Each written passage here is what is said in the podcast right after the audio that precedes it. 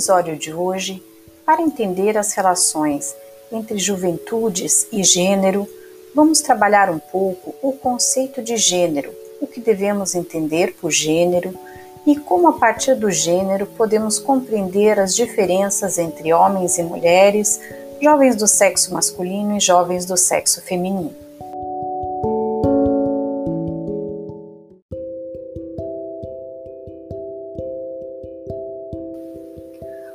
Devemos entender por diferença?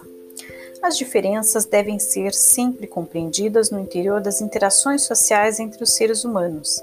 Assim, elas nunca são naturais, mas são sempre socialmente construídas e resultam de processos sociais de atribuição de identidades individuais e grupais.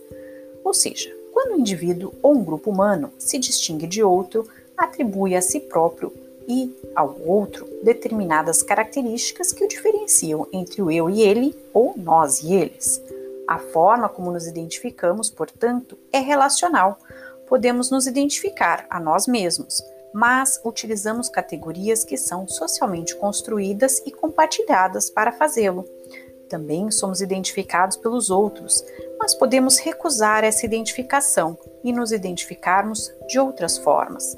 Nos dois casos, utilizamos categorias socialmente disponíveis e mais ou menos legítimas em diferentes níveis.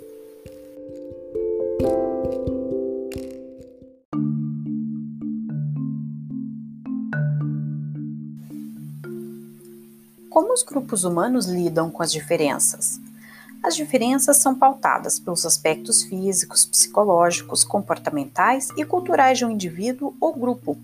A diferenciação é sempre etnocêntrica, ou seja, avaliamos os outros segundo os parâmetros que nós conhecemos. Por isso, o que é diferente tende a nos parecer bizarro, irracional ou mesmo imoral. Importante ter em mente que a diferença não é o mesmo que desigualdade. Porém, existe uma relação inequívoca entre ambas, no sentido de que a diferença, ao se tornar definidora de categorias sociais e grupos de pertencimento no interior de sociedades, cria desigualdades na medida em que essas relações nunca são neutras, mas carregadas de tensão as diferenças, portanto, situam indivíduos e grupos em posições hierarquicamente superiores e inferiores na estrutura social. Tais posições, que podem ser econômicas, sociais ou políticas, conferem vantagens ou desvantagens de acordo com o lugar ocupado na estrutura social e revelam a existência de desigualdades com base em atributos sociais.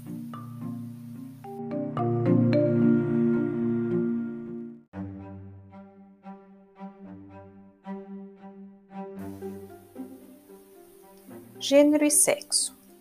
O termo sexo é utilizado para designar características e diferenças biológicas, enfatizando aspectos da anatomia e fisiologia dos organismos como pertencentes ao sexo masculino e feminino.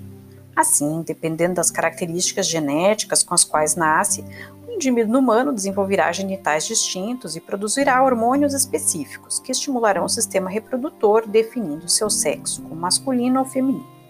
Agora, destacar o sexo como diferença é apenas uma das formas socialmente construídas de estabelecermos diferenças entre homens e mulheres ou entre indivíduos humanos.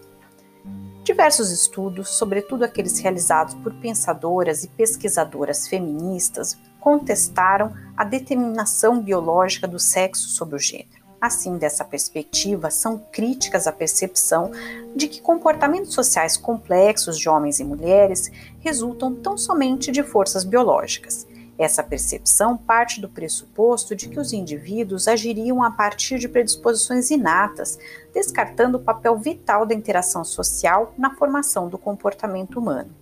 Sabemos que ser homem ou mulher é muito mais do que ter um sexo biologicamente definido pois significa ter sentimentos, atitudes e comportamentos associados a homens e mulheres. Por essa razão, do ponto de vista da sociologia, essa distinção é denominada gênero e tem como base características fisiológicas, mas também sociais e culturais associadas à divisão masculino-feminino. Segundo o sociólogo britânico Anthony Giddens, o gênero está associado a noções socialmente construídas de masculinidade e feminilidade, e desse modo, não é necessariamente um produto direto do sexo biológico de um indivíduo.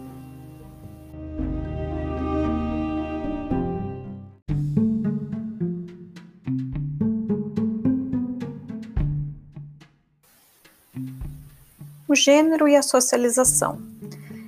Outra perspectiva para compreender gênero é aquela que incorpora a dimensão da socialização, isto é, o aprendizado do que a gente veio entender como papéis de gênero por meio das instâncias de socialização, como a família, a escola, os meios de comunicação, etc. Dessa perspectiva, entende-se que as crianças interiorizam progressivamente as normas e expectativas sociais em torno do seu gênero por meio da socialização. Assim, as diferenças de gênero não seriam determinadas biologicamente, mas culturalmente. As diferenças se estabelecem por meio da socialização para o exercício de diferentes papéis. Porém, muitos autores apontam como limites para a determinação social ou cultural do gênero o fato de que os seres humanos são agentes ativos, que criam e modificam papéis sociais para si mesmos. Assim, os indivíduos são capazes de rejeitar e modificar expectativas sociais que envolvem papéis sexuais. Além disso, a socialização não é um processo harmonioso e diferentes agentes de socialização podem entrar em conflito. Talvez a maior dificuldade seja a amplitude e diversidade de influências sociais na identidade de gênero a que todos estamos expostos.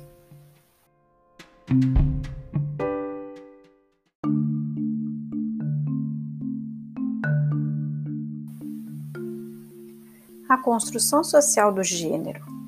Pode-se pontuar o início do campo de estudos de gênero a partir da publicação, em 1949, da obra O Segundo Sexo de Simone de Beauvoir. Até a década de 1970, configura-se um esforço de feministas para dar visibilidade às situações de opressão e subordinação da mulher na sociedade. Segundo a socióloga Rochelle Faquineto, a partir dos anos 1970 e 80, os estudos sobre mulheres passaram a ser substituídos por estudos de gênero, incorporando uma dimensão relacional que não supunha unicamente os estudos sobre mulheres, mas as relações entre os gêneros. Essa categoria foi difundida sobretudo por Joan Scott, cuja influência nesse campo permanece até hoje. Nas palavras de Joan Scott, o gênero é um elemento constitutivo das relações sociais, fundada sobre as diferenças percebidas entre os sexos, e o gênero é um primeiro modo de dar significado às relações de poder. Posteriormente, Judith Butler veio a problematizar o gênero enquanto um sistema que é produzido dentro de uma ideologia da heterossexualidade hegemônica e que acaba por reforçar essa hegemonia. De toda forma, a discussão sobre o gênero busca superar o determinismo biológico da diferença entre os sexos, na visão da filósofa, as construções de gênero são produtos de práticas, linguagens, instituições e relações de poder, através das quais se naturaliza o sexo ou a natureza dos sexos. Não há, portanto, uma coerência interna única ao gênero, pois ele está sempre em construção e, portanto, deve ser concebido como um processo constante de se fazer homem e se fazer mulher. Gênero, então, será entendido aqui como as condições que histórica e socialmente constroem e estabelecem as relações sociais baseadas no sexo, permeadas pela desigualdade de poder, sendo assim também um princípio ordenador e normatizador de práticas sociais. Nos últimos anos, um número cada vez maior de sociólogas e sociólogos tem afirmado que nem o sexo nem o gênero devem ser considerados fatos determinados biologicamente ou culturalmente aprendidos. Tanto o sexo como o gênero são, portanto, produtos constituídos socialmente, pois o próprio corpo humano está sujeito às forças sociais que o moldam e o alteram de várias maneiras.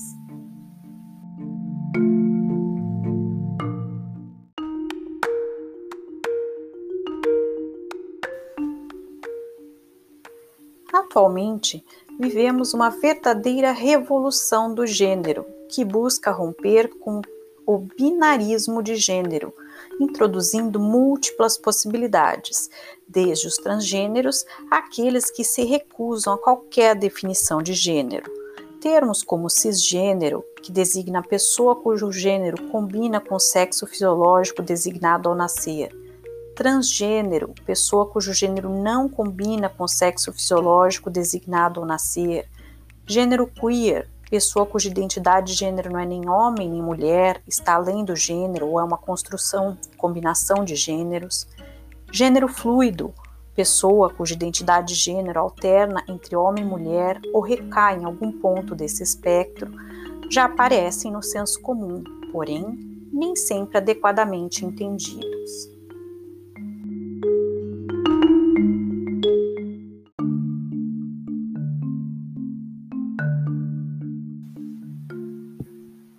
Analiticamente, podemos trabalhar com diferentes dimensões do gênero.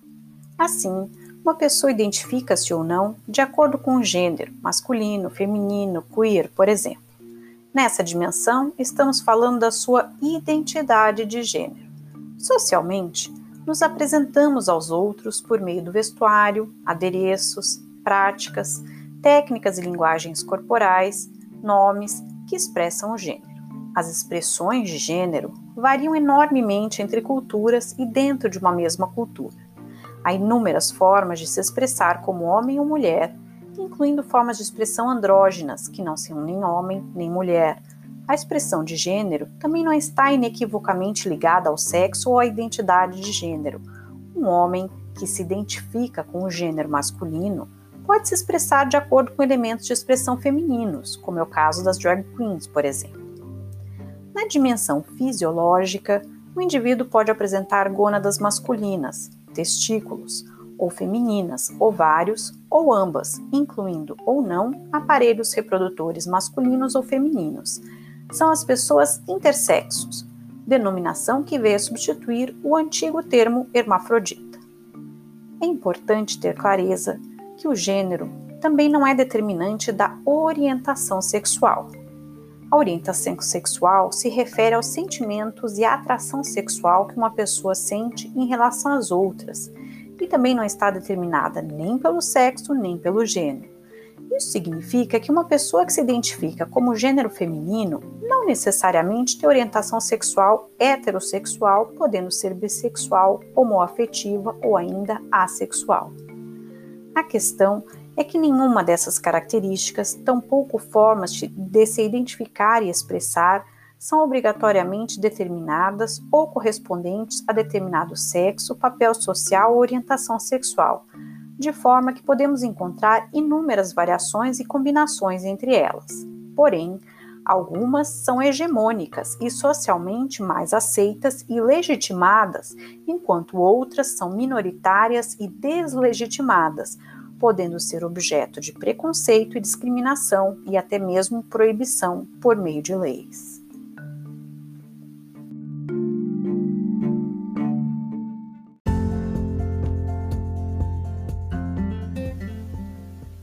O podcast Sociologia da Juventude fica por aqui.